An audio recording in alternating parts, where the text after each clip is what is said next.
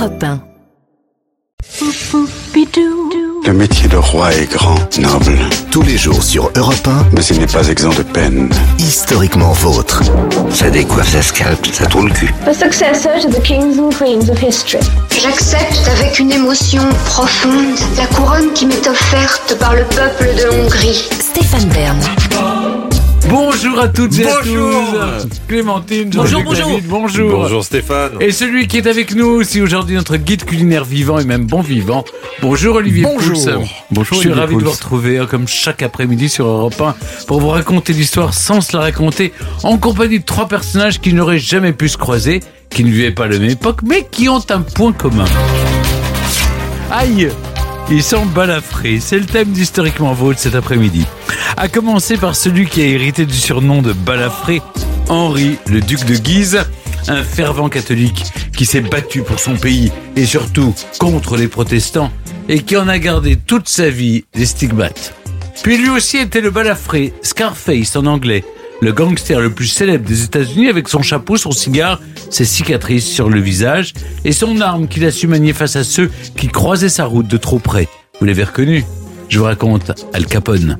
Et après les morts, le vivant, c'est vous, Jean-Luc Lemoyne, qui dresserait vers 17h30 le portrait de notre troisième personnage du jour, un footballeur balafré lui aussi. Oui, aujourd'hui j'aurais fait le portrait, euh, que, que j'ai jamais fait d'ailleurs, de Franck Ribéry, sa cicatrice sur le visage qui lui a valu quelques horribles surnoms. Frankenstein, Lascarface.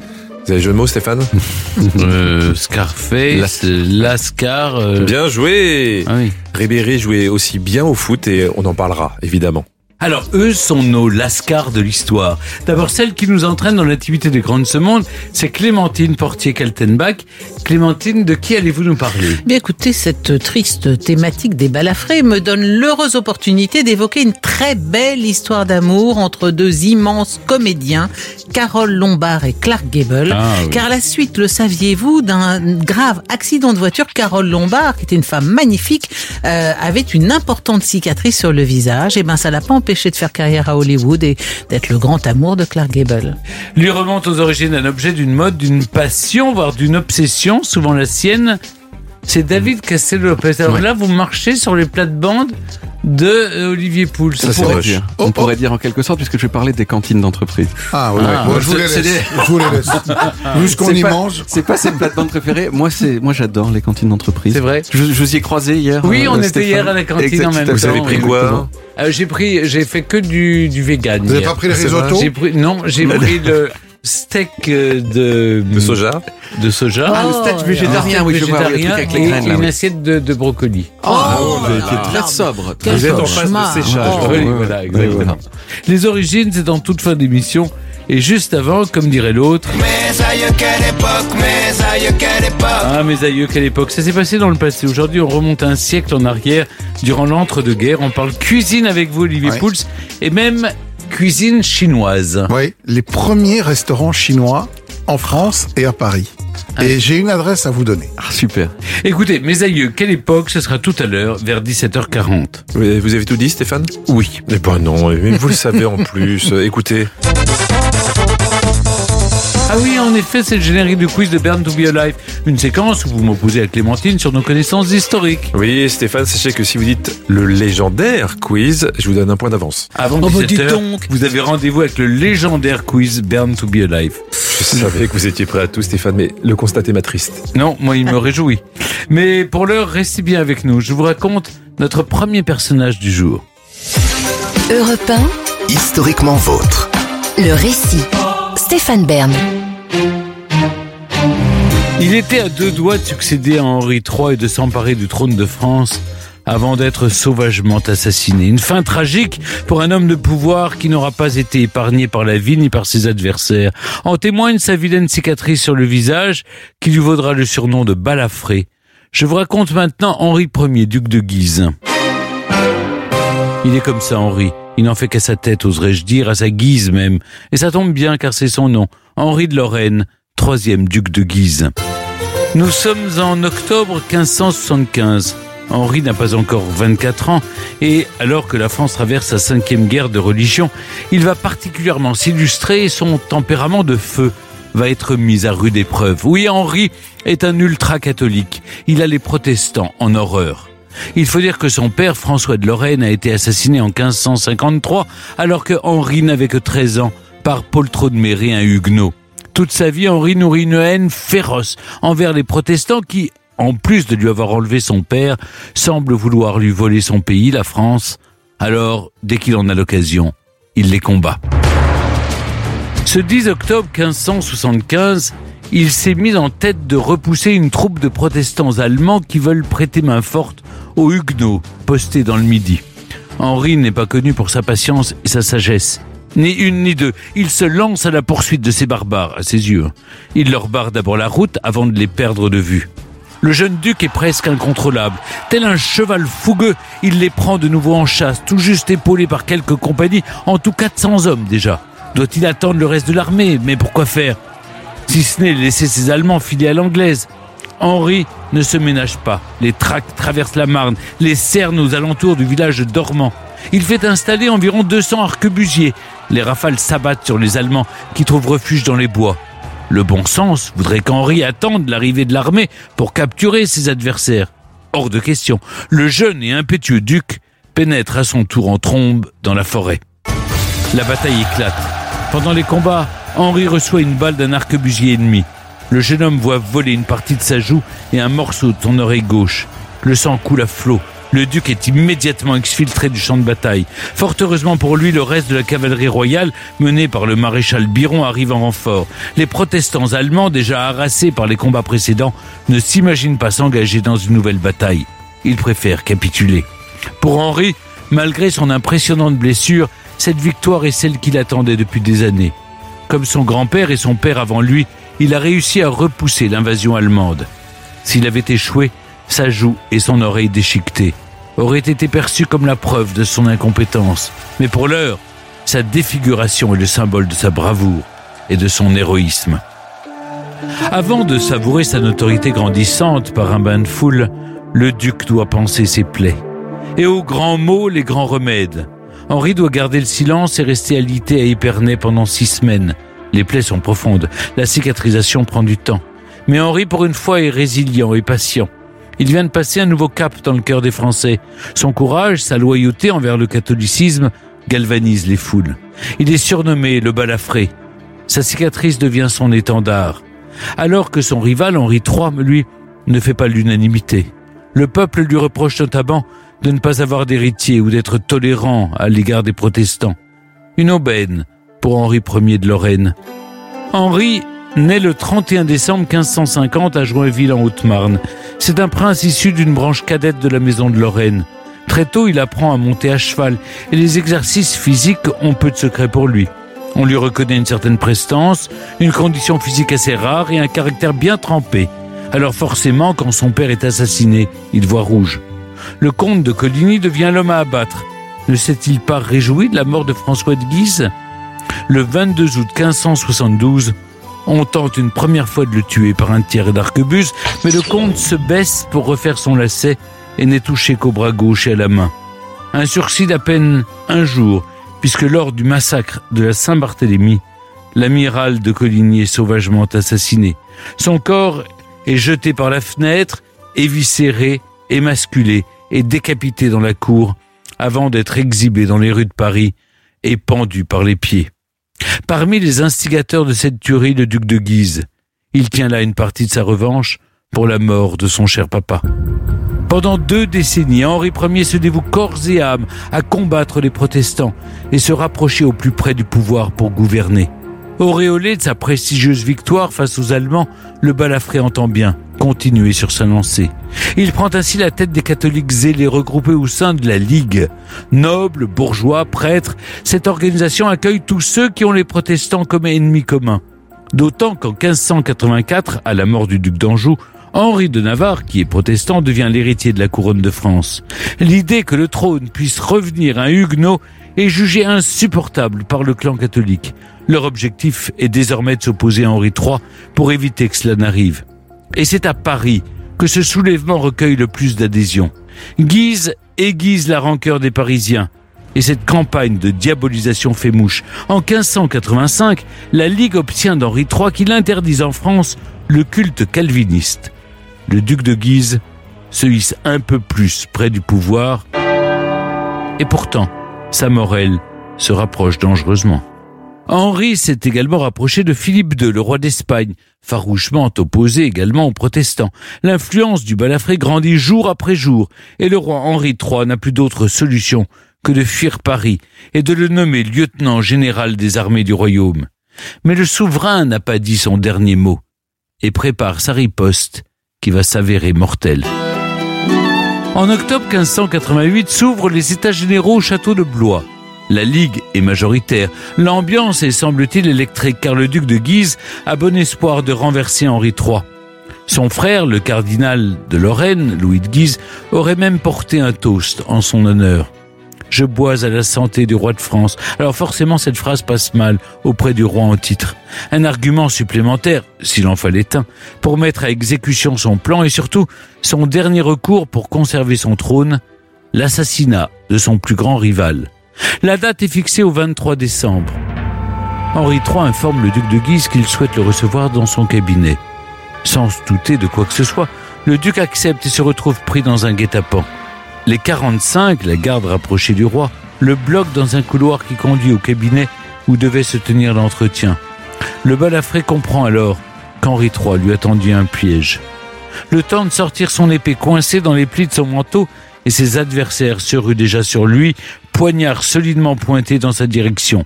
Les coups pleuvent, lacèrent le corps du duc qui se défend comme un beau diable. Il envoie à terre quatre de ses agresseurs, mais en vain. Ses ennemis du jour sont trop nombreux et du bien trop seuls. Il a beau appeler à l'aide et rendre les coups avec sa force si souvent encensée, cette fois, il ne s'en sortira pas vivant. Ses cicatrices au visage ne sont rien en comparaison des coups de poignard qui lui transpercent chaque centimètre de son corps. Le dos, le torse, le visage, les reins, le sang gicle de partout. Il se raconte qu'il est mort au pied du lit du roi, gisant dans une mare de sang. Le duc de Guise n'aura jamais aussi bien porté son surnom de balafré. Europe 1, historiquement vôtre. Pour continuer à parler d'Henri Ier, duc de Guise, avec Clémentine Portier-Keltenbach, nous avons le plaisir d'accueillir un historien qui a fait des guerres de religion sa spécialité. Bonjour, Nicolas Leroux. Bonjour. Nicolas Leroux, vous êtes professeur d'histoire moderne et l'auteur notamment dans Que sais-je sur les guerres de religion qui vient de reparaître au PUF. Comment cette balafre qui caractérise Henri de Guise sert-elle aussi son image? Cette balafre, c'est un peu sa légion d'honneur. Hein. Il porte sur son visage euh, la preuve de son engagement euh, pour la défense de la religion catholique euh, romaine. C'est une façon de montrer qu'il va défendre toujours, toujours le royaume, qu'il va défendre le roi éventuellement contre des protestants qui sont des étrangers, en l'occurrence les, les, mercenaires allemands, les reîtres allemands. Et puis, euh, c'est une façon de montrer sa fidélité à sa famille.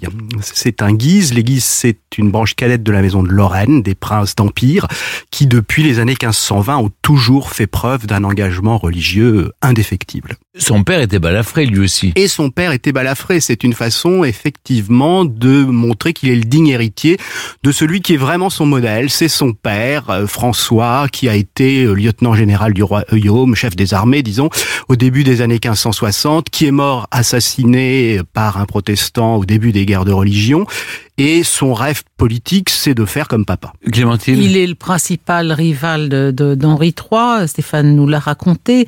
Euh, ces deux hommes-là sont-ils très différents? Déjà dans leur apparence, il y a celui qui est tout en blanc, celui qui est tout en noir. Est-ce que tout ça est travaillé? Et quelles sont les différences majeures entre ces deux hommes? Alors dans leur jeunesse, Henri III et euh, Henri de Guise ont été plutôt élevés ensemble, ils ont été relativement amis, ils partagent un engagement religieux catholique euh, sans faille, mais ensuite il y a une grande divergence effectivement, et on joue sur l'apparence physique de la part du duc de Guise pour montrer le, contraste avec ce roi qui n'est pas capable de défendre le royaume et d'avoir un héritier. Le roi s'habille en noir, hein, c'est un, un, dévot qui s'habille euh, à l'espagnol, tandis que le duc de Guise, à la fin des années 1580, a adopte euh, des pourpoints de, de satin blanc, hein, ce blanc qui peut rappeler la, la, la tunique du Christ. C'est le blanc est un, engagement religieux. Mmh. Et puis le roi euh, n'a pas manifestement un nombre considérable de maîtresses. Il n'a pas d'héritier, il n'a pas de fils ni de fille d'ailleurs avec son épouse légitime. Le duc de Guise affiche une virilité assez euh, désinhibée, on va dire, avec un nombre considérable de conquêtes. Le roi est brun, le duc de Guise est plutôt châtain clair blond. euh, ils sont assez grands tous les deux en revanche, euh, mais il y a un contraste physique hein, entre les deux hommes. Un, un roi de France euh, maladif, euh, habillé en noir, et un duc de Guise euh, parfaitement épanoui physiquement. Pour qu'on comprenne bien, Nicolas Leroux, quelle est la place dans l'ordre de succession d'Henri de Guise? Parce qu'il a l'air très proche du trône. Alors il est très proche du trône, mais il a aucun droit sur le trône. hein. La loi dite salique, hein, qui règle la, la succession à la couronne en France, qui exclut donc les femmes, qui exclut les gens qui descendent des femmes euh, de la maison de France, font que le duc de Guise, qui pourtant a une grand-mère qui est de la maison royale, euh, n'a aucun droit à la couronne.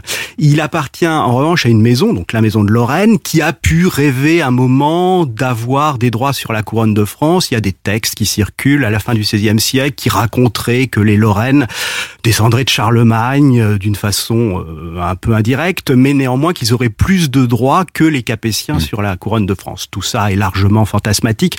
En vérité, le duc de Guise n'a pas de droit sur la couronne de France, même s'il est une sorte de cousin un petit peu éloigné du roi de France. En 1584, il y a un troisième Henri qui fait son entrée dans, dans le jeu, si je puis dire. Il s'agit d'Henri de Navarre, futur roi Henri IV, qui devient l'héritier du trône de France. Sauf que Henri de Navarre est protestant, donc le duc de Guise voit rouge. Pour lui, un roi protestant, c'est pas possible. Non, c'est pas possible. C'est absolument impossible. Ça euh, vient à l'encontre de ce qui est considéré ou qui va devenir désormais ce qu'on appellera une loi fondamentale du royaume ou de la couronne. C'est que les rois doivent être de la maison de France par le sang euh, et qu'ils doivent également être catholiques. Donc, il faut vraiment imaginer le, traumatisme extrême, l'angoisse extrême que cela provoque euh, dans une partie de la, la population française, de la noblesse, mais pas seulement.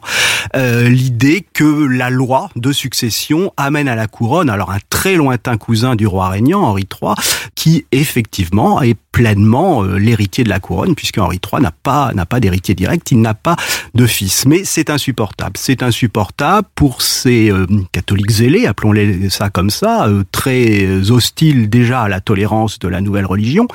Henri III a été un roi relativement tolérant. Il a euh, confirmé ou réaccordé la liberté de conscience et la liberté de culte euh, limitée, mais néanmoins, et pour certains, c'est insupportable. Et donc ça va devenir ce qu'on a appelé la guerre des trois Henri. Henri euh, III, Henri de Navarre et Henri de Guise. À qui profite ce conflit? Alors, le conflit euh, profite à, Henri de Guise. Incontestablement, le duc de Guise organise donc ce qu'on va appeler la Ligue, hein, une sorte de, conjuration de, de partis secrets, de factions catholiques, qui se met en place euh, pendant l'hiver 1584, début de l'année 1585, qui est financé par le roi d'Espagne et qui prend les armes, prenant le roi de France Henri III totalement euh, surprise et qui force euh, le roi de France Henri III à revenir sur les édits de pacification et de tolérance en 1585. Donc le grand vainqueur de ce coup de force catholique, c'est le duc de Guise qui n'espère peut-être pas devenir roi de France lui-même, on n'en sait rien, même si probablement il y a des petites voix euh, qui lui glissent dans l'oreille qui ferait un bien meilleur roi de France qu'Henri III et éventuellement euh, qu'Henri de Navarre. Mais pour ces gens, donc les catholiques zélés, les ligueurs, comme on dit, le seul héritier légitime, c'est un prince qui est l'oncle de Henri de Navarre, qui est le, le cardinal de Bourbon, qui est un prélat, peut-être qui est donc pas destiné à avoir d'enfants, donc on en sera vite débarrassé, mais c'est le prince du sang catholique qui seul peut prétendre à la couronne puisque Henri de Navarre est protestant et cela l'exclut. Mais finalement, euh, en, en 1588, quand Henri III or- ordonne l'assassinat du duc de Guise, est-ce que lui-même n'est pas en train de jouer son va-tout? Parce qu'il va certes décapiter euh, le, le- le leader de ses ennemis, mais enfin il est dans une position intenable et très fortement minoritaire. Qu'est-ce qui finit par lui donner l'audace de faire ça? Il est très fragilisé à ce moment-là. Henri III, effectivement, est très fragilisé en 1588. Il a dû céder aux ligueurs en supprimant ce que je disais, les, les édits de tolérance. Il a dû déclarer que son héritier ne pouvait être qu'un prince catholique. Le pape lui-même a euh, excommunié Henri de Navarre et l'a exclu de la succession à la couronne. Mais en 1588, euh, le roi n'en peut plus, d'une certaine façon. Le duc de Guise est nommé pendant l'été lieutenant général du royaume, ce qui était son rêve politique. Alors il peut peut-être rêver d'être encore plus, euh, encore plus que ça, c'est-à-dire connétable de France, qui est un titre qu'on ne pourra pas lui retirer, chef des armées, mais pour toujours. Euh, c'est peut-être l'ultime ambition du duc de Guise. Et en décembre 88, le duc de Guise veut prendre le pouvoir sur le Conseil du roi. Il veut imposer ses hommes, il veut décider totalement de la politique royale. Et là, le roi n'en peut plus. Le roi n'en peut plus. Il décide de se retourner. Euh, L'une des choses qui a pu l'inciter à, commencer à, changer de regard sur le duc de Guise, en se disant qu'il n'était peut-être pas invincible, c'est que pendant l'été, euh, l'armée espagnole, la flotte espagnole, l'armada qu'on a dit invincible mais qui a été vaincue par les Anglais justement, euh, a échoué. Or, espagnol, guisard, c'est le même euh, milieu, c'est le même mouvement, et donc le roi se dit que le temps est peut-être venu de réagir, et c'est comme ça que dans le plus grand secret, à la fin de l'année 88, lui-même organise un, ce qu'on appellera plus tard un coup d'État, un coup d'État au sens du 16e ou du 17e siècle, c'est-à-dire un, un coup de force secret mené par le prince. Euh, Henri de Guise est donc assassiné sous, sur l'ordre d'Henri III qui, apercevant le corps sans vie de son ennemi, euh, aurait eu cette phrase qu'on a tout- tous appris euh, à À l'école. l'école et sur des images. Il est plus grand mort que vivant. Alors, cette formule est peut-être apocryphe, mais en tout cas, elle est lourde de sens. Qu'est-ce qu'elle signifie Il a été hum, érigé en martyr. Son aura, euh, finalement, est décuplée par sa mort. Exactement, il devient un symbole non plus vivant mais mort, hein, cette fois-ci, de son attachement euh, absolu à la défense de la religion catholique romaine. C'est quasiment un saint et martyr de l'Église. Et de fait, on va publier des textes, mais aussi des gravures. Hein. Le XVIe siècle et les guerres de religion, c'est un moment d'explosion de l'image comme euh, outil de combat politique qui présente le duc comme une sorte de quasiment de saint euh, poignardé et ensuite coupé en morceaux. Ses restes sont, sont, sont brûlés.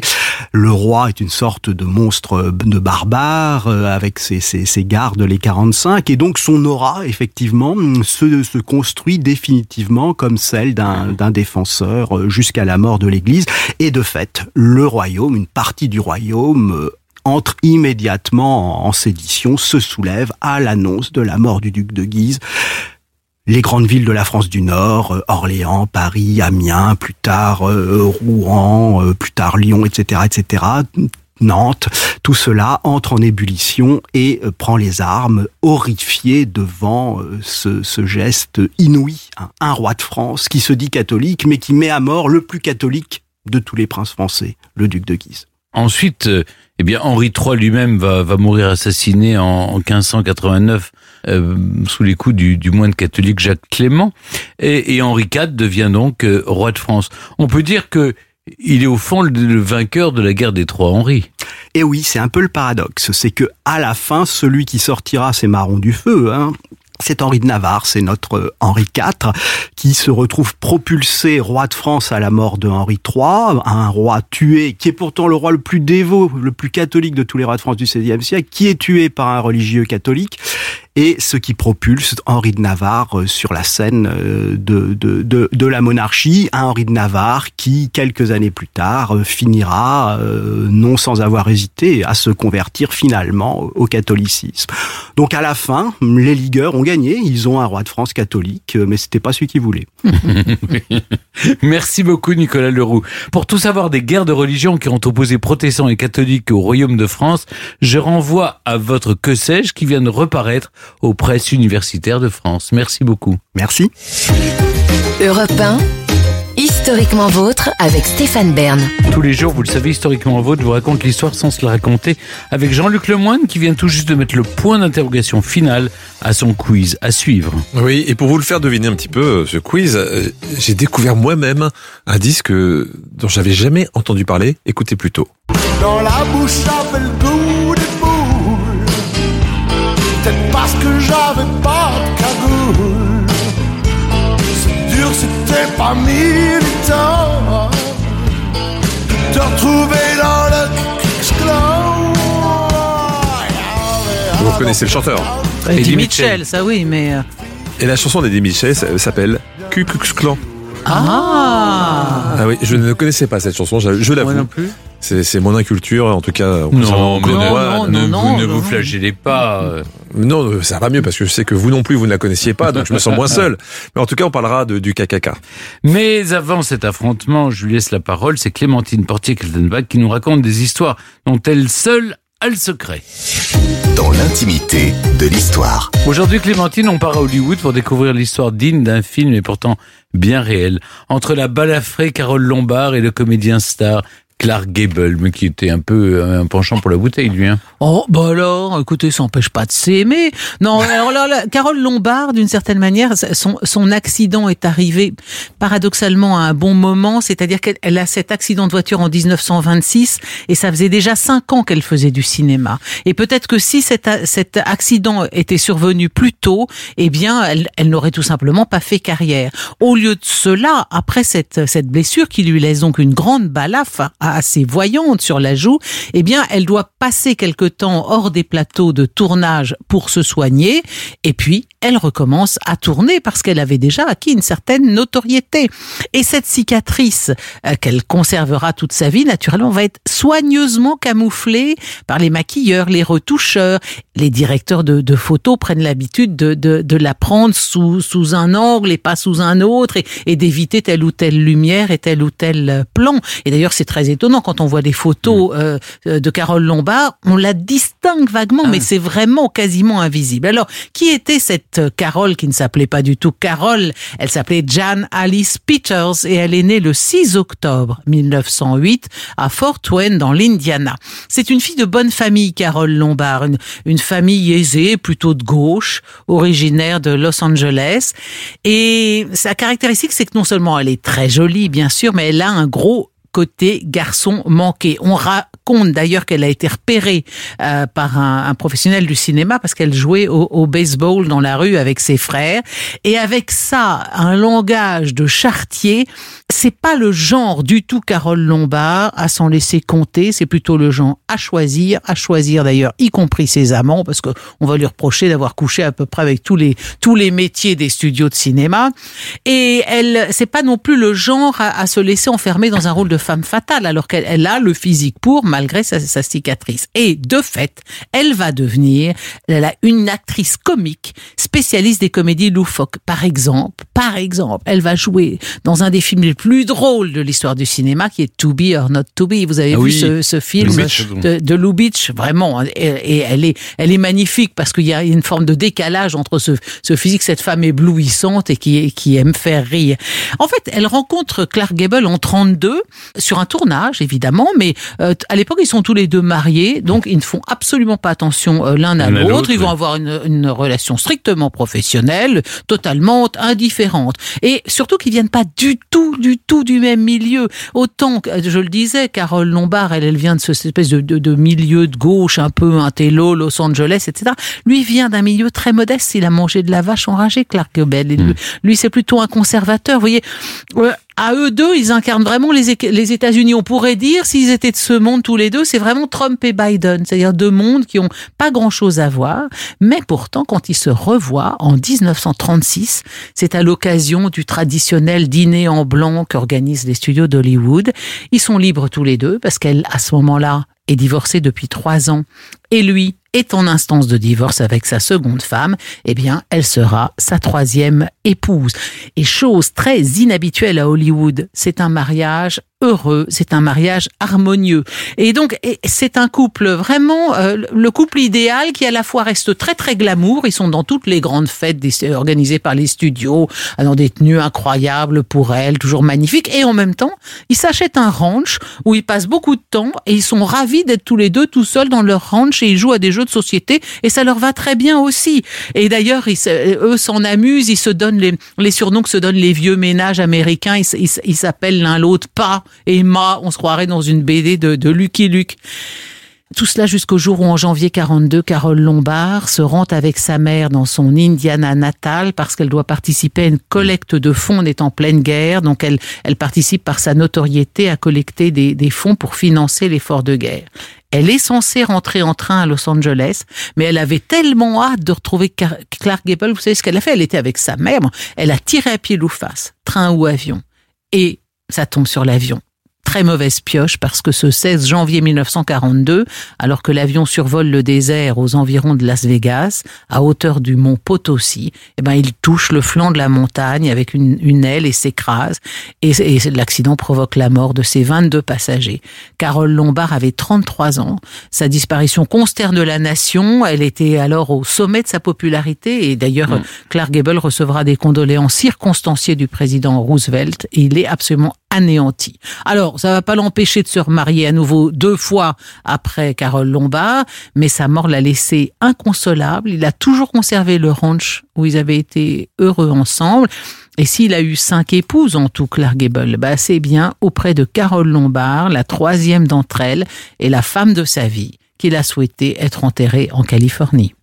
Merci Clémentine. Maintenant, c'est le moment de l'émission. Vous le savez, je ne contrôle plus rien parce que c'est Jean-Luc qui prend la main pour le quiz Burn to be Alive. Oui, Stéphane. Et tout à l'heure, vous avez qualifié le quiz de légendaire dans le seul but d'avoir un point supplémentaire. Oui, et vous me l'avez accordé. Sachez que je tiens toujours mes promesses. Ah, merci, merci. Et sachez aussi Ah. que je trouve Clémentine Non. aujourd'hui particulièrement élégante. C'est pourquoi je lui rajoute également un point bonus. C'est parfaitement sexiste. Alors lui, il a un point de plus parce qu'il vous fait des compliments, et moi c'est parce que j'ai mis une belle robe. Non, vous mais je, une je m'insurge contre ce genre de, de pratique tout à une fait, tout à fait désuète je- et, je vous et point. scandaleuse. Je vous Ah bah votre oui, point. bah Elle- enlevez-lui le sien aussi là. Elle- elle vous est- lui enlevez pour flagornerie. Non, déjà vous allez me parler Une autrement. Hein Ah oui, je me suis mis du café au lait sur Eh ma ben, belle euh, robe en plus. C'est pour ça que vous me chambrez. En plus, c'est ça, vous Voilà. êtes super désobligeant. Mais comment elle est paranoïaque, elle est insupportable. bon, vous- vous- euh, je vous donne plus rien. Voilà, vous avez gagné. On va faire ce quiz. De toute façon, vous avez Allez, perdu, voilà. quoi qu'il arrive. Allez, Alors, allons-y. Je vous propose que la première question se déroule au 19e siècle. La deuxième sera au 12e siècle, mais n'allons pas trop vite en besogne. Voici la question. Qui est le plus récent? Le mormonisme ou le Ku Klux Klan? Le Ku Klux Klan, je dirais. Le Ku Klux Klan est né assez récemment alors que les Mormons existent depuis plus longtemps.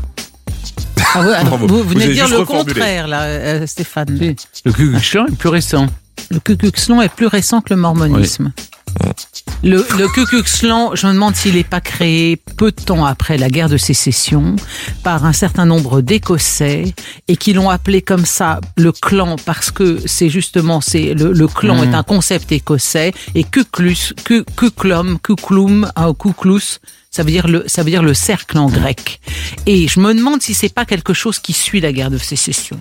C'est Et possible, mais le cas, mormon- les- le mormonisme, ça serait peut-être plutôt au contraire les, les années 1880, non? Le Bon, écoutez, mormonisme c'est votre- fondé par Joseph Smith. C'est votre question. Ah oui, alors les Mormons, Dépa- c'est plus- plus tard, alors. Dépatouillez-vous. Parce Dépatouillez-vous. que je pensais que les Mormons, pa- pardon, étaient venus avec les Irlandais. Vous savez quand les, oui, les- donc ça serait après le phylloxéra. Euh, c'est-à-dire euh, oh, je- je- les Irlandais suivent pas toujours la maladie. C'est- hein. C'est très décousu comme raisonnement quand même. Vous voyez ce que je veux dire? C'est-à-dire que après les Appelez-nous premiers, Bouvard et Pécuchet. après les, les, les, les premiers Mayflowers, eh bien, euh, les Mormons sont arrivés pour euh, puritaniser tout Non, ça. non, non, non, c'était pas des Mormons. Non, non, non. Alors, Bon, quelle est votre alors, décision? Les Ku Klux Klan est plus ancien. Le plus ancien, donc. Je demandais J'ai qui, changé qui est, d'avis. qui est le plus récent. Donc c'est Le le, plus récent, c'est les Mormons. C'est les Mormons. Vous avez changé d'avis et on découvre la réponse. Vous avez perdu. Ah bah oui, Vous n'auriez pas dû. Elle m'a, elle m'a embrouillé. Mais c'est ça exactement. Faut la faire taire. faut la faire embrouillé. Le plus récent, c'est le Ku Klux Klan. C'est en Ah oui. 1865 que naît cette Ah, société Qu'est-ce que secrète. j'ai dit Mais qu'est-ce que j'ai dit J'ai dit c'est après la guerre de sécession. Donc c'est Donc c'est les vous qui- Mormons sont plus Euh, anciens. Dites-moi, la, la- la- la dame à la tache sur la robe, là, elle peut se taire deux secondes que je On finisse la voit plus. Hein Mauvaise langue. C'est en les Mormons, 1865 c'est que naît cette. Bah société oui. secrète et C'est ça que je pensais depuis le début. C'est tout. Je le Eh, pensais. laissez-lui en placer une là. Tout le monde s'en fout de la réponse, en fait. Tout ça, vous avez perdu. Et il y a au moins l'humilité d'écouter la réponse. Franchement. Non, parce que je, je Il avait c'est ce la que je bonne voulais dire. réponse, J'avais la bonne réponse. voilà. Vous êtes Et elle a réussi à m'embrouiller le cerveau. Et j'ai donné la mauvaise réponse. Ah bah, écoutez, Et là, vous n'avez rien dit. Je devrais faire Ah de la non, non, non, mais je vous hein, parle plus. décidément. Je vous parle plus. Il y a- plus aucune amitié dans cette équipe. Appelez-moi détritus comme dans la zizanie d'Astérix et Obélix. Alors, allez-y, donnez-nous la réponse. soit- Vous êtes bien aimable. Donc en 1865, naît cette société secrète et suprémaciste. Quant à l'église de Jésus-Christ des Saints euh, des derniers jours, Mhm. le vrai nom des Mormons, hein, c'est c'est Mhm. ça le vrai nom des Mormons, et ben c'était fondé en 1830 par Joseph Smith. Ah, ça, alors, je- ça, en effet, en toute Moi, bonne pense- foi, Stéphane, moi, je voyais vraiment Moi, je ça, voyais ça même 1880, les Mormons. Ouais. Ouais. Donc je vous rappelle que pour Mais l'instant, c'était pas du tout la, la Virginie et le Mayflower, parce que ça, c'est le non. 17e. hein. Là, là, vous alliez vous planter. hein. oui, alors que là, En euh, to- alors que quand même, sur, sur l'époque de création du Ku Klux Klan, euh, ça me pourrait me valoir Les- un demi-point. que dalle, que dalle, mais n'y pensez même pas. Je rappelle que Stéphane a mal répondu, mais il a toujours un point Ah, bah, d'avance. c'est vrai, oui. Vous en aviez un, vous l'avez perdu, c'est dommage. Une question pour vous. L'époque Koryo désigne en Corée une période qui s'étend de 918 à 1392. Même si j'ai bien conscience que vous avez oublié cette info dans 60 secondes. Des statues bouddhiques de cette époque euh, contiennent parfois des reliques de moines. Aux Pays-Bas, alors qu'une statue d'un musée a passé un scanner, on a trouvé à l'intérieur le sexe momifié de Liu Quan, maître bouddhiste de l'école de méditation chinoise. Vrai ou faux? Bah, si on a retrouvé toute la dépouille momifiée, il y avait le sexe aussi. Ce- ce que- Non, ce là, c'est très précis, ouais. là. Là, c'est juste dans, dans son. C'est dans une statue, dans une statue qu'on l'a retrouvé. oui, Euh, juste son sexe momifié, rien d'autre. Voilà. Non. Vous dites non? Ça me plaît pas, votre histoire. Oui, je sens que vous voulez me De faire toute dire façon, il oui. n'y a rien qui vous plaît. Soyons bien honnêtes. Allez, on écoute la réponse. Vous avez gagné. Vous avez gagné. Vous, vous avez vu comment il est. Hein vous vouliez me faire perdre, là. Vous vouliez que je dise. euh, je, non, je dise franchement, vrai. si j'avais voulu vous faire perdre, Alors j'ai j'aurais déjà, j'ai déjà un point de retard parce que vous lui en avez donné un de façon discrétionnaire et tyrannique. Non, parce que je, je- je vous ai juste complimenté sur, sur votre apparence et, et vous l'avez mal pris. Oui, mais c'était très sexiste. Bon. Mais écoutez, je je vous dirai même plus bonjour. Ce sera comme ça parce que je voudrais pas que vous le preniez mal. Alors, euh, c'est- faux. C'est- C'était pas le sexe de Maître Liu Quan qu'on a retrouvé, Ah, mais Maître bon. Liu Quan tout entier. Euh, oui. Cas Voilà, unique, oui. cette statue était dans un musée de Rotterdam. Le squelette était en entier à la place des organes. Il y avait du papier avec des caractères chinois dessus. Mhm. Vous êtes à égalité, donc un point partout. Stéphane, c'est pour vous. Vous le savez sûrement, quand on est en Bluetooth, c'est en fait un hommage à Harald Ier, roi du Danemark, au Xe siècle, qui aimait manger des myrtilles, ce qui lui donnait des dents bleues, d'où le surnom Bluetooth. Voici ma question. Le petit signe qui symbolise le Bluetooth, qui est une sorte de B conique, eh bien c'est aussi de l'alphabet runique. Vrai ou faux? Ah, ça serait bien. Moi, nos, nos parler euh, runiques. Runique, non? Et comme ça, votre Comment intuition. Vous voyagez dans le monde entier. Hein Oui, c'est vrai. Et vous parlez pas vrai, oui, c'est vrai. Oui, c'est vrai. Mais oui, c'est vrai. Quand on ne sait pas, il faut afficher des choses avec Ouais. beaucoup d'aplomb. Et, Et parfois, ça passe. J'aime cette assurance. Est-ce que c'est de l'esbrouf ou On va voir ça tout de suite. Vous avez gagné. Évidemment, Voilà. évidemment. Avec cette assurance, vous, vous connaissiez la réponse. C'est de l'alphabet runique. C'est l'alphabet des peuples scandinaves, mais aussi du peuple des Frisons et des Anglo-Saxons. Le B qui symbolise le Bluetooth se dit Berkanan, ce qui signifie boulot, comme, Ah oui. comme l'arbre. Ah, Voilà. bien, bien, bien. Voilà. Bien, bien, bien. Parlons vexillologie pour vous, Clémentine. La vexillologie, drapeaux, oui. exactement, c'est une de mes passions avec l'humour. Donc, euh, la vexillologie, vous l'avez dit, c'est l'étude des pavillons et des drapeaux. Partons au Mexique. Le drapeau est choisi en 1821 au moment de l'indépendance du pays. On y voit un aigle qui mange un serpent sur un cactus. Ou bien un serpent qui mange un aigle sur un cactus. Ou bien un cactus qui mange un aigle sur un serpent. Oh, bah, c'est un aigle qui mange un serpent sur un cactus. Eh bien, on vérifie votre réponse. Vous avez encore gagné. Bravo. Alors, Oui, sachez facile, quand même hein. que le drapeau C'est du Mexique a subi huit modifications depuis 1821 et que celle qu'on connaît actuellement date de 1968. Mhm. Alors, je, je fais mes comptes vite fait. Bah, vous êtes à égalité. Hein, grâce au, au- au point d'avance Enfin, on de n'a pas Stéphane. acquis nos points de la même façon, si je puis me Écoutez, si vous aviez pris mes compliments, vous auriez gagné ce quiz. Voilà. La question Eh que vous oui. départagez. Alexei Pajitnov va créer en 1984 un logiciel qui va bouleverser la planète, le jeu du Tetris. Les droits sont naturellement préemptés par l'Union soviétique qui va le diffuser gratuitement dans tout le pays ainsi que dans le bloc de l'Est. Le jeu va finalement être commercialisé aux États-Unis avec un slogan. Lequel? From Russia with fun, de la part de la Ah, Russie en s'amusant. The game that comes from the cold, le, jeu- le jeu Ah. qui vient du froid, ou Almost Free. Deux. Deux. Presque gratuit. Deux. Qui a dit deux en premier? On l'a dit en même temps. On Non. l'a dit en même temps. Si, si, on l'a dit en je, même je vais demander à la régie qui a dit euh, deux en premier. C'est Stéphane. Quoi?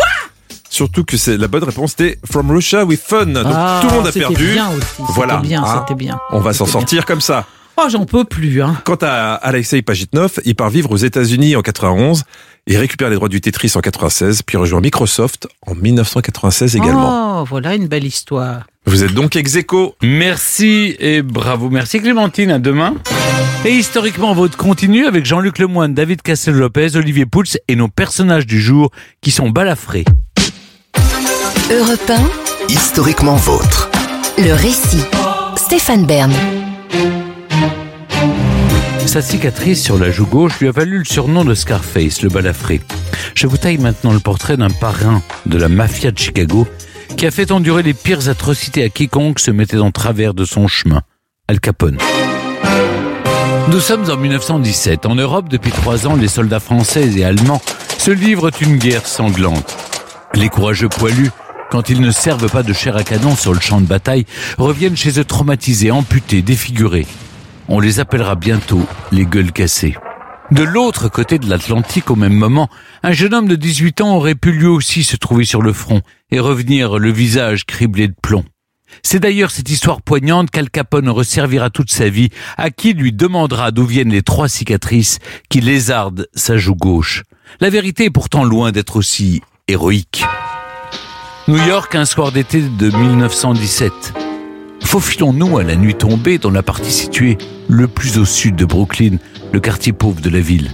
C'est dans un pub de Coney Island, le Harvard Inn, que nous retrouvons Al Capone. Il sert des boissons derrière le bar.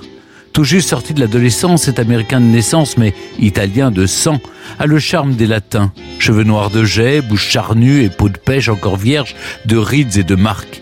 Au plus pour très longtemps. Al a été engagé entre autres comme barman par un mafieux local, Frankie Yale. Dans ce bar, qui fait office de maison close, les bagarres ne sont pas rares. Et ce soir, Al Capone sera en première ligne.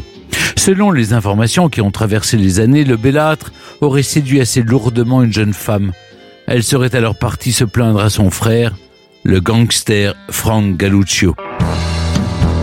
Quelqu'un a osé draguer sa petite sœur Le sang de Galluccio largement chargé en alcool ne fait qu'un tour. L'honneur de la famille est en jeu. D'une manière ou d'une autre, Al Capone doit payer. Certains disent qu'il se serait emparé d'une lame de rasoir, d'autres d'un couteau, d'autres encore d'un ouvre-boîte ou d'un tesson de bouteille. Qu'importe. En quelques secondes, Galluccio tente de trancher la gorge du jeune barman avant que les deux rivaux ne soient séparés. Al est en vie, mais le sang coule et en abondance. Par chance, la carotide a été épargnée. Mais trois plaies cisaillent à présent le visage de Capone. Une au cou et deux sur la joue gauche. La plus impressionnante part de la tempe et vient mourir un centimètre en dessous de la commissure des lèvres. Au total, on n'évoque pas moins de 30 points de suture. Capone a survécu. Scarface est né. Ces balafres vont devenir la marque de fabrique du futur parrain de la mafia américaine. Il aurait pourtant pu être l'exemple parfait de l'intégration des migrants en ce début de XXe siècle. Ses parents quittent en effet la péninsule italienne en 1894. Comme plusieurs millions de leurs compatriotes à cette époque, les Capone croient en l'American Dream. Ils veulent offrir à leurs neuf enfants une vie meilleure que la famine et les maladies qui rongent l'Europe. Alfonso Capone naît donc à Brooklyn en 1899. Père barbier, mère couturière et fervente catholique, les valeurs de travail et de respect du prochain rythment la vie de la maison des Capone. Pourtant, Al rentre difficilement dans le rang.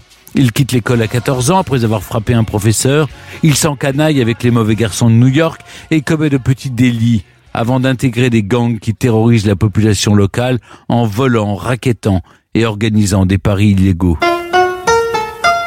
Pourtant, après son agression dans le bar de Coney Island, Al Capone semble vouloir renouer avec un mode de vie plus sain. Papa d'un petit Albert, il épouse une Irlandaise, Mae Coughlin.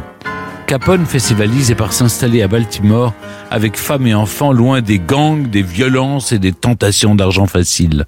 Là, il décroche un emploi respectable de comptable. Il a 19 ans Et ses collègues et nouveaux amis n'imaginent pas une seule seconde son passé de délinquant. Seules ses cicatrices suscitent parfois des questionnements, mais le garçon parvient à noyer le poisson et évoque une blessure de guerre.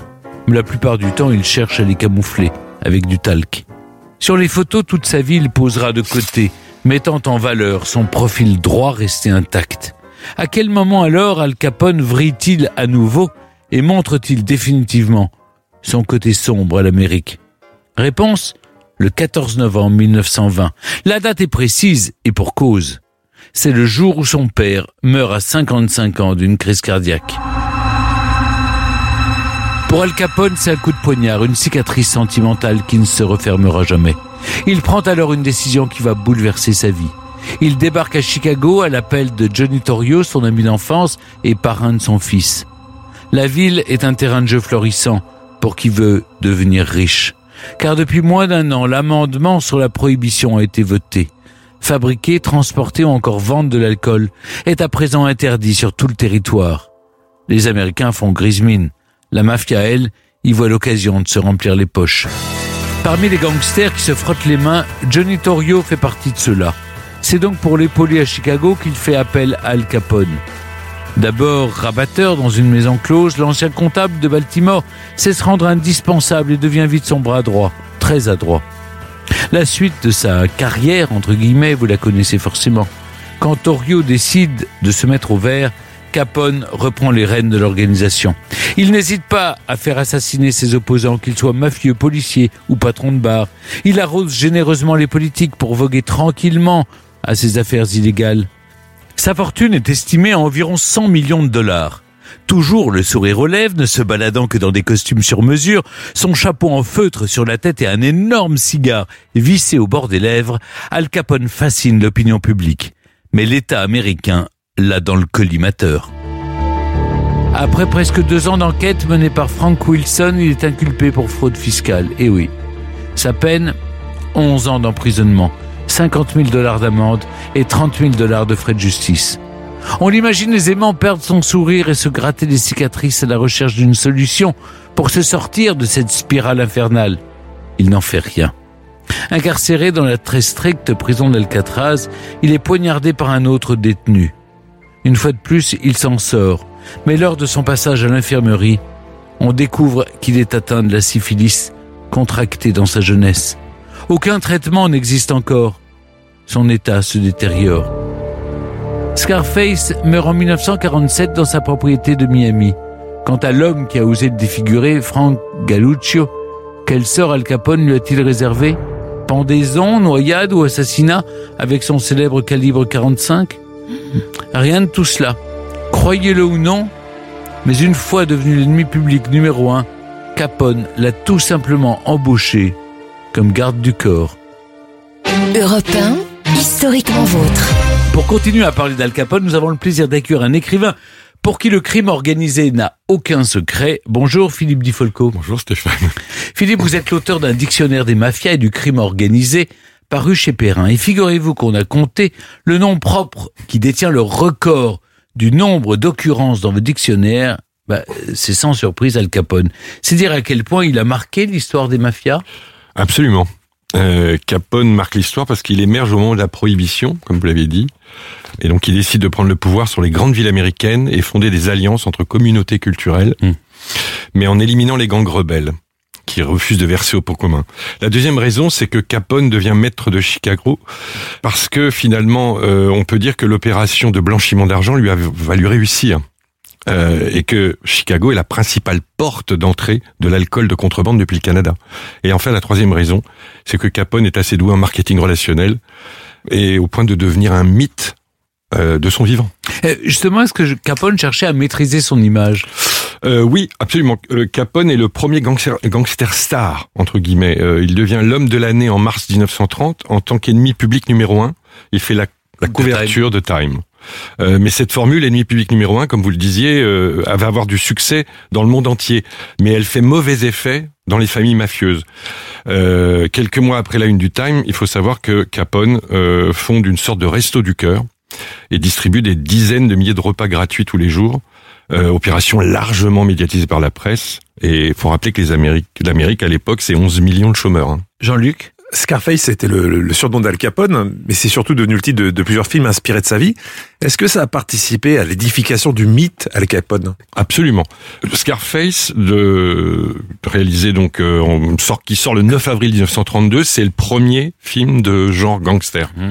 Mais le film est sorti euh, avec un sous-titre effrayant, The Shame of a Nation, c'est-à-dire la honte de la nation. Et pourquoi? Parce que la censure américaine a estimé que le film était apologétique et que glorifiait trop euh, la figure du gangster. Alors Howard Hughes, milliard, millionnaire américain extrêmement secret et très bizarre, euh, est énervé par ce film fait retirer une partie des bobines du marché et fait disparaître la copie. Donc on estime que 70% des Américains n'ont pas vu ce film, mmh. mais le film devient un mythe. En quelques années, Al Capone a réussi à se hisser au sommet, malgré une concurrence qui était plutôt rude dans son métier. Comment est-ce qu'il a fait? On peut le qualifier de génie malgré ses méthodes diaboliques? Euh, C'est difficile parce que en fait, Capone n'est pas un anarchiste ni un communiste. C'est un, il est très épris de l'économie de marché et du libéralisme. Euh, c'est un enfant des rues. Il est chassé du système à 14 ans et il n'a pas vraiment le choix. Il a, il a prétendu à un moment qu'il voulait être brocanteur. Bon. Capone a été formé par plutôt d'autres génies que sont Frank Hiel, Johnny Torrio et surtout Arnold Rothstein. Arnold Rothstein, c'est lui qui a la grande idée de faire travailler toutes les communautés ensemble, malgré les différences et ethniques. Euh, voilà. Il faut, il faut aussi préciser qu'il a jamais donné l'ordre de tuer directement. Donc ça, c'est malin. Il n'a jamais eu de compte en banque. Et en fait, son secret, Stéphane, c'est le secret. L'omerta Hmm. et euh, la désinformation. Jean-Luc? Euh, moi, je me posais la question parce que c'est vrai qu'avec tout ce qu'on a vu dans les films, tout ce qu'on a infusé dans notre culture, on aurait pu penser qu'un gangster de cet acabit était adepte de la loi du talion. Mais, mais il n'a pas défiguré à son tour celui qui l'a balafré. Alors pourquoi cette clémence? Et, et plus sérieusement, est-ce qu'on sait combien d'ennemis il a fait disparaître? Alors c'est très difficile à dire parce que si on le savait, euh, si on le savait, alors déjà à l'époque on ne le sait pas, mais si on le savait rétrospectivement, euh, grâce à l'ouverture des archives, on pourrait dire ah quel grand criminel. Et en fait, ce qui est vraiment magique avec ce, ce type, et ça contribue au mythe, c'est qu'on n'a pas la trace directe qu'il ait commandité des meurtres. Et c'est tout simple, il a des sbires intermédiaires qui et puis des soldats et puis qui tuent sans savoir que c'est Al Capone qui donne l'ordre. C'est voilà. pour ça qu'on a fait tomber pour fraude fiscale, parce qu'on n'avait pas le. Alors exactement. Alors le, le, c'est facile à, à, connaître cette histoire. Elle, elle, est dans les archives judiciaires américaines. Il tombe pour effectivement 50 000, euh, j'allais dire euros, mais non dollars de l'époque, ce qui est une somme énorme, hein, oui. parce qu'il oublie de faire disparaître dans un registre de compte euh, son nom associé à cette somme. Voilà. Et les archives comptables, on les a. Elles ont été publiées d'ailleurs par Peter Home, qui est un Allemand qui servait de comptable à Al Capone. Et on a tout le détail. Donc sa fortune, euh, faut préciser qu'elle est au moins de 100 millions de dollars, ce qui est énorme à l'époque, énorme. Hein. Après la chute d'Al Capone, qui est devenu euh, le Chicago Outfit, son organisation criminelle, elle est demeurée active longtemps encore? Euh, Oui, pas mal d'années. En fait, ce qu'il faut savoir, c'est que dans le Chicago Outfit, euh, qui dépend finalement d'une plus vaste organisation qu'on appelle les cinq familles, les Five Families, qui sont des familles italo-américaines. Il y a deux figures qui vont monter, extrêmement puissantes, magnifiques, aussi mythiques que Capone. C'est Lucky Luciano mm. et euh, Meyer Lansky. Là, euh, avec ces deux-là, qui, qui ont travaillé avec Capone à l'époque où il était à New York, on peut dire qu'on passe à un niveau supérieur. Et comme ils sont harcelés, tous ces gens, après l'emprisonnement de Capone et le début de la guerre par le FBI et les démocrates, ils vont exporter leur méthode à l'étranger et ils vont s'installer à Cuba. Mais là, c'est une autre histoire. Et dans toutes les représentations qu'on a eues de Al Capone au cinéma, il y en a. Est-ce qu'il y a un comédien qui vous a plus séduit qu'un autre? Euh, Alors j'étais très déçu par la dernière, pardon de le dire, mais pas où euh, par la, la, dernière incarnée par Tom Hardy que j'adore en plus. Euh, voilà, mais sinon Paul Muni il reste magnifique. D'ailleurs, il est Mm. Franchement plus sexy qu'Al Capone. Enfin, regardez les photos. Oui, mais la, la, balafre ne fait pas tout non plus. Hein. non, mais, vrai. mais comment il, on sait comment il a vécu avec sa balafre? Il mettait du talc dessus, mais est-ce que il était euh, complexé par par euh, sa blessure? Énormément. Euh, vous l'avez vous l'avez très bien rappelé. Il fait attention de présenter la joue droite. Il y a très très peu de photos où il est en joue gauche. Il y a une photo très célèbre où il est avec son son petit Sonny, son fils adorable, qui a d'ailleurs bien fini, qui est un bon père de famille maintenant, enfin, qui est devenu bon père de famille, et où il est pris un peu en loose day, en douce, hein, on le, on le prend sur la joue, la joue gauche, et on voit effectivement les trois cicatrices. Ce qui se passe dans la plupart des photos qui échappent à son contrôle médiatique, c'est que les, les, les photos sont retouchées. Il fait Ah retoucher les photos. Même sur celle du Time en mars euh, 1930, on voit bien que c'est en partie retouché. Ce qui est un classique. hein. Mais c'est étonnant parce que là, on a l'impression qu'il fait preuve de coquetterie, alors que ça devait asseoir son personnage de gangster. Oui, il aurait pu s'en glorifier de cette euh, Ouais, mais, mais je crois qu'il le vit très très mal. Vous l'aviez très bien dit. Il, euh, il a menti. Hein, il n'a jamais été combattant. Il n'a jamais Non. été un ancien combattant euh, partant en 17 avec tous les, les Tomies. Hein, donc déjà, voilà. Ben, merci beaucoup Philippe Ben, merci à vous. Je rappelle que votre dictionnaire des mafias et du crime organisé est disponible aux éditions Perrin. Europe 1, historiquement vôtre. Stéphane Bern. Aujourd'hui, dans Historiquement Vôtre, avec Jean-Luc Lemoyne, David Cassel-Lopez et Olivier Pouls, on réunit trois balafrés. Après Henri Ier de Guise et Al Capone, vous nous racontez, Jean-Luc, Franck Ribéry. Pour beaucoup trop de gens, Franck Ribéry, c'est ça. Mais j'espère que la retourne va, va vite tourner pour, pour lui et surtout pour nous. Un magicien des mots, un acrobate de la langue française, un invité permanent des bêtisiers, et surtout une tête de turc, un peu facile quand on veut faire rire sans trop se creuser la tête, quitte à tomber dans une condescendance pas toujours glorieuse. Mais il y a bien plus à raconter sur l'homme et le joueur, et c'est ce que je vais essayer de faire aujourd'hui. Franck Ribéry, né le 7 avril 1987, et grandit dans le quartier populaire du Chemin Vert, à Boulogne-sur-Mer. À l'âge de deux ans, il est victime d'un accident de voiture. Touché au visage, il reçoit une centaine de points de suture qui lui laissent plusieurs cicatrices sur le visage. Depuis l'accident, il sent bien qu'on le regarde pas comme les autres enfants. On le montre du doigt, on le dévisage comme une bête de foire. Il doit souvent faire face aux moqueries des autres enfants et des adultes, une période dont il tire une grande force de caractère. Un tempérament de battant, une capacité à surmonter les difficultés, avec deux ou trois bourpifs en stock si jamais vous le cherchez. Si tu me crois pas, hey, ta gueule à la récré. À 12 ans, il quitte sa famille pour intégrer le centre de formation de Lille. Il est épais comme une chips, enchaîne les mauvais résultats scolaires et se fait trop souvent remarquer pour son mauvais comportement. Les dirigeants lillois décident de ne pas le conserver. Sa mère les prévient alors, vous le regretterez. Maudit Maudit Soyez maudits Jusqu'à la treizième génération de races De retour chez lui, il enchaîne les saisons galères au niveau amateur dans des clubs de seconde zone. Vous, vous qui êtes comédien, Stéphane, euh, c'est comme jouer au théâtre gratuitement dans Ma voisine ne gobe pas que des flambis, alors qu'on rêve de tourner avec Martin Scorsese. Hein. C'est qu'on a ça dans le sang. En attendant son heure de gloire, à défaut de couler des jours heureux dans le foot, bah il coule les dalles de béton avec son père en travaillant comme terrassier. Puis on ne sait pas trop ce qui se passe. Une anomalie dans la matrice. Après avoir passé 21 ans à se foutre de sa gueule, les dieux du foot retrouvent le dossier de Franck, qui avait dû glisser derrière le canapé. En l'espace de 3 ans, l'ascension est fulgurante. Il passe de la troisième division française à la finale de la Coupe du Monde. En 2004, il réalise enfin son rêve en signant à Metz. Les Français découvrent un joueur doté d'une technique exceptionnelle, explosif, généreux dans l'effort, dribbleur fou. Franck Ribéry, c'est une mobilette avec la poignée d'accélérateur bloquée. Avec lui, le football, c'est toujours vers l'avant, ça fait bim bam boum, ça fait pchit et ça fait vroom, mais sans la musique pourrie qui reste dans la tête. Ça fait plaisir. Les Français découvrent alors une personnalité attachante, un bout en train, amoureux de la farce potache. Franck Ribéry, c'est, c'est le trubillon de la bande. Celui qui dévisse la salière à la cantine ou un mousqueton à avoir un saut à l'élastique. Un peu comme moi, Stéphane, quand j'avais tenté de vous taquiner en échangeant vos boutons de manchette avec des pins. C'était pas méchant, hein. Mais je me suis calmé depuis que vous m'avez menacé de me transférer chez Denis Brognard. La saison suivante, Franck Ribéry devient le chouchou du stade Vélodrome à Marseille. À la veille de la Coupe du Monde 2006, les Français rêvent de voir le gamin de Boulogne rejoindre l'équipe de France de Zinedine Zidane. Un vœu exaucé par Raymond Domenech. La suite, eh ben, c'est un des plus beaux moments de l'histoire du football français. Viera, Viera, où est pour Ribéry qui va arriver devant Casillas Vas-y mon petit Le premier but de Ribéry avec l'équipe de France J'en ai encore des frissons, Stéphane. Huitième de finale alors qu'elle est menée 1-0 par l'Espagne et que tous les Français font la même tête que quand ils sont constipés. Franck Ribéry libère la France tel un dulcolax tombé du ciel. Le comprimé agit la nuit pour un soulagement dès le lendemain matin. Après une dernière saison à régaler les Marseillais, Franck Ribéry les salue une dernière fois dans un tour d'honneur mémorable en tracteur tondeuse. Il s'envole pour un des plus grands clubs du monde, le Bayern Munich, et devient Kaiser Frank, l'empereur. Mais l'histoire d'amour entre la France et Franck Ribéry va peu à peu se déliter. La faute au temps qui passe, à la distance et aussi à quelques scandales qui viennent ternir son image.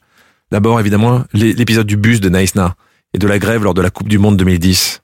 Et puis l'affaire Zaya, où on en apprend qu'en cadeau d'anniversaire, Franck a reçu une prostituée mineure. Mise en examen, puis finalement acquittée, l'image de l'homme simple et jovial est écornée. La rupture avec les Français est difficile. On découvre que Franck Ribéry est un joueur de foot comme les autres, qui reste plus fidèle à ses racines qu'à sa femme. Mais elle est la faute aussi à une partie des médias français qui prennent un malin plaisir à tomber dans le mépris de classe. Pour se payer Ribéry, rien de plus facile. Il suffit de lui coller une image de beauf et cervelé, de glousser la moindre faute de français qu'il commet. Après il y a eu la Coupe du Monde, j'ai revenu en Coupe du Monde, j'avais beaucoup d'envie. Alors qu'en France, on aime le traiter avec condescendance, en Allemagne, Franck Ribéry jouit d'une popularité sans égale.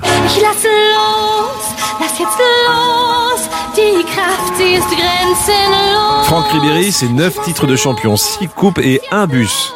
Mais en 2009, il prend le volant du bus du Bayern pour déconner et termine dans le décor. En 2013, Kaiser Frank réalise une saison exceptionnelle. Auréolé d'un triplé Coupe Championnat et Ligue des Champions, tous les pronostics le désignent comme futur ballon d'or.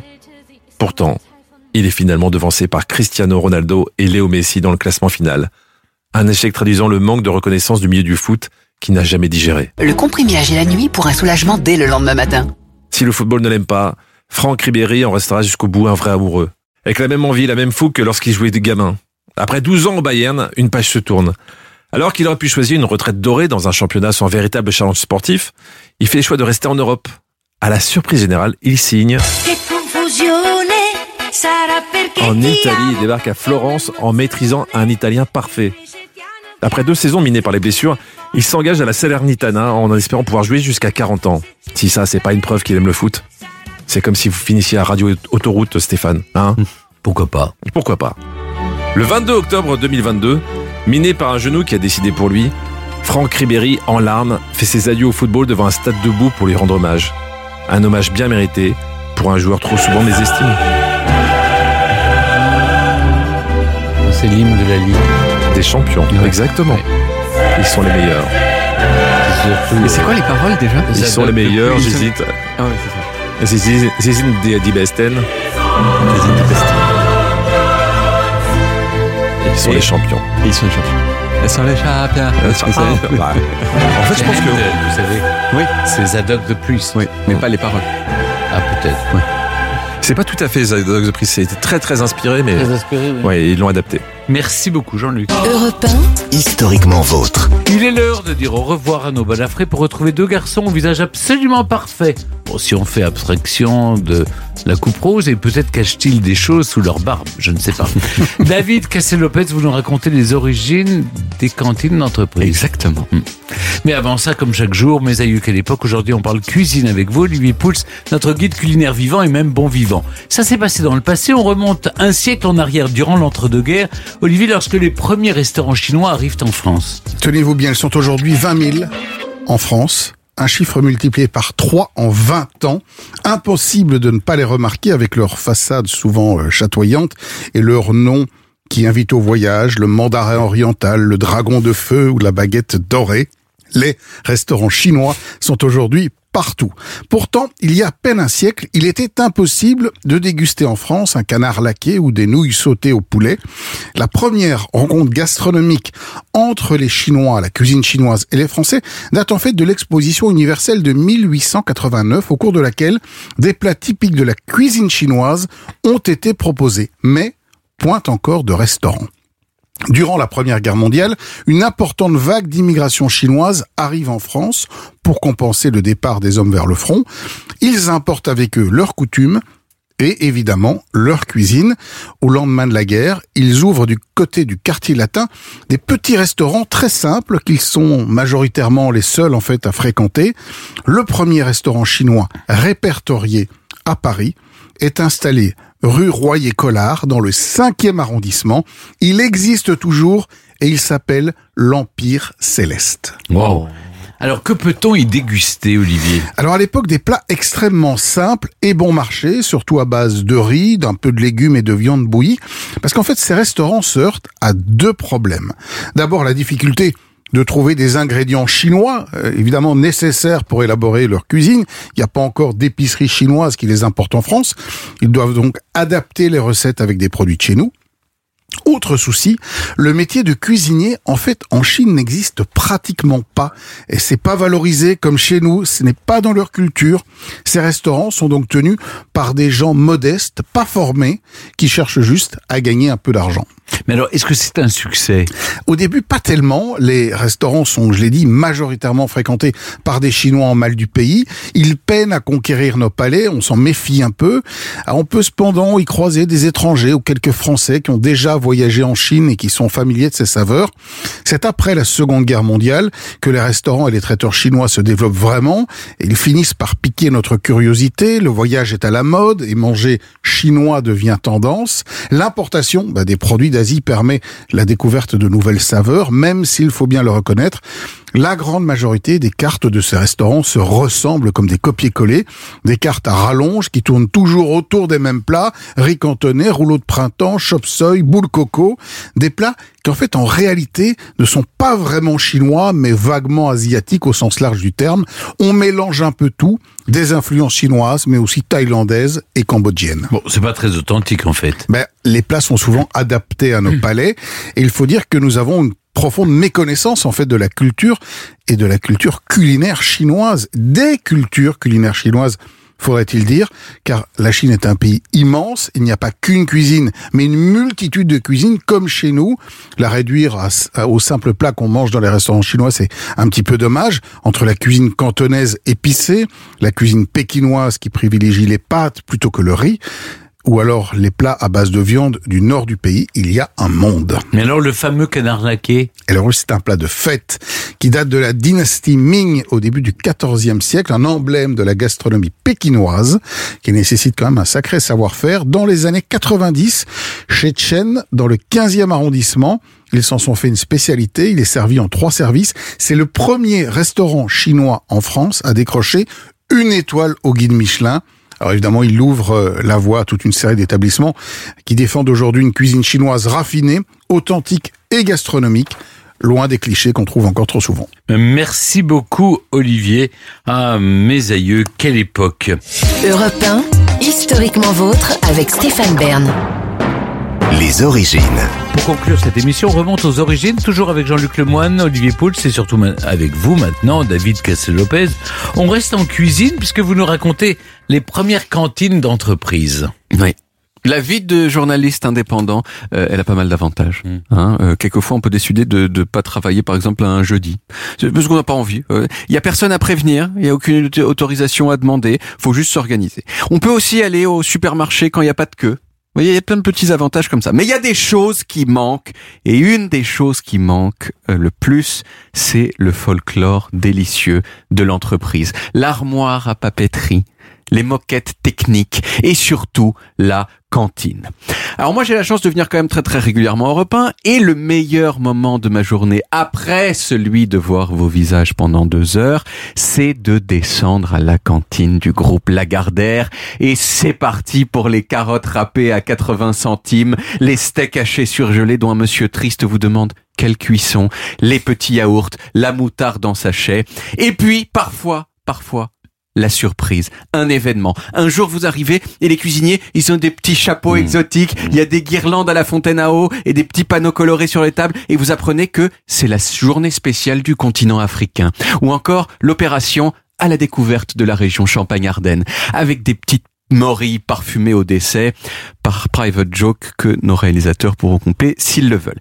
Et moi, ces jours-là, je ressens une excitation complètement premier degré. Oh, vous avez mis des petites ballotines de poivrons. Oh, Il y a un supplément sauce des cinq continents. Les cantines d'entreprise, c'est un des plaisirs de mon existence. Allez, dis-moi, elle doit être super son exi ton existence, hein J'imagine que vous dites ça. Non, pas ouais, Je- on ça, ne juge ouais. pas. Voilà. Bon. Moi je suis sûr qu'en fait c'est ce que vous préférez à Europe 1, même avant l'émission. Non, franchement, c'est égalité. Ah, oui. Ah, mais déjà, on est passé. On est passé de premier à, deux- à- à égalité. Mais alors, depuis quand est-ce qu'elles existent, ces cantines? Eh bien, figurez-vous qu'elles sont récentes de chez récentes. Les premiers endroits où il y a eu des cantines, c'était pas les entreprises, ce sont d'autres institutions où il y a plein de gens au même endroit. Les casernes, les les casernes, les hôpitaux, les prisons.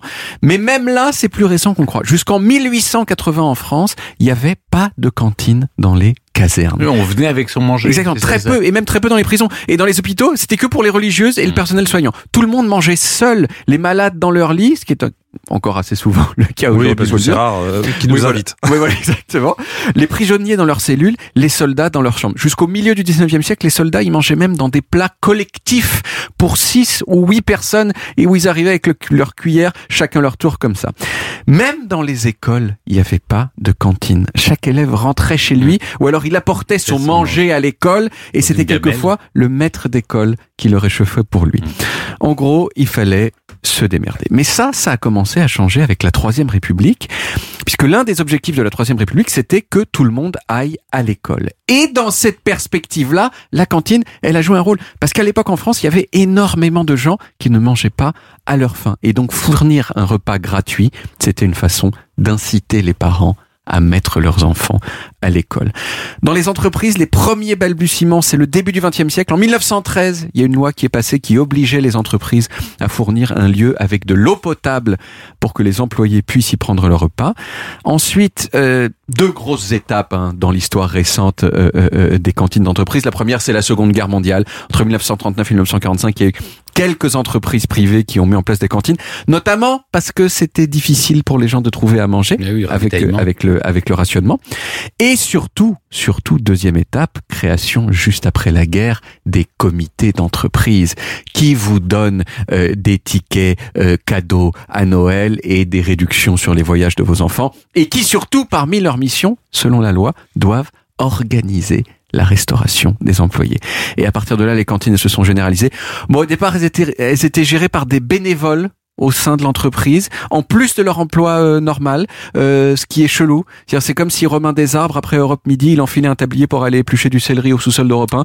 Ce serait, ce serait chelou. Et puis tout ça gratuitement, en plus, c'est un peu bizarre. Mais de plus en plus, les comités d'entreprise, ils ont confié la gestion de la restauration à des sociétés spécialisées, dont les Français sont parmi les leaders mondiaux. Hein, avec les deux géants dont vous connaissez au moins un. Oui, euh, Sodexo. Sodexo et Elior. Le premier est en anglais, qui s'appelle, il s'appelle Compass. Mais mais comme tous les secteurs qui touchent euh, aux espaces de bureau, les cantines d'entreprise, elles ont souffert du Covid, puisque quand on télétravaille, par définition, on va pas à la cantine. En tout cas, moi, j'ai hâte de revenir demain pour mes légumes du soleil et ma compote bon marché. Mmh. Merci beaucoup David. Euh, on retrouve les origines en podcast sur toutes les applis audio et en vidéo sur YouTube de Dailymotion et sur le site europe où vous pouvez également retrouver toutes nos émissions. Voilà, historiquement vôtre, c'est terminé pour aujourd'hui, mais on revient demain dès 16h avec toute l'équipe et surtout avec trois nouveaux personnages, trois dames, trois mystérieuses modèles. Constance Quegnot, la danseuse de l'opéra qui aurait servi de modèle au plus célèbre entrejambe du monde, puis Marthe Bonnard, modèle pour son mari Pierre Bonnard et peintre elle aussi. Une personnalité bien mystérieuse, vous verrez. Et vous Jean-Luc, vous nous raconterez celle qui fut modèle aussi, mais qui ne l'a pas dit. Oui, pas cette fois en tout cas. Je vous raconte la comédienne Vanessa Demouy, qui a posé pour une célèbre marque de lingerie sans jamais le dire. Ah, ben je savais pas ça. Eh bien, vous nous direz tout demain. À demain, les amis. Retrouvez Historiquement Vôtre tous les jours de 16h à 18h sur Europe 1 et en podcast sur europe1.fr.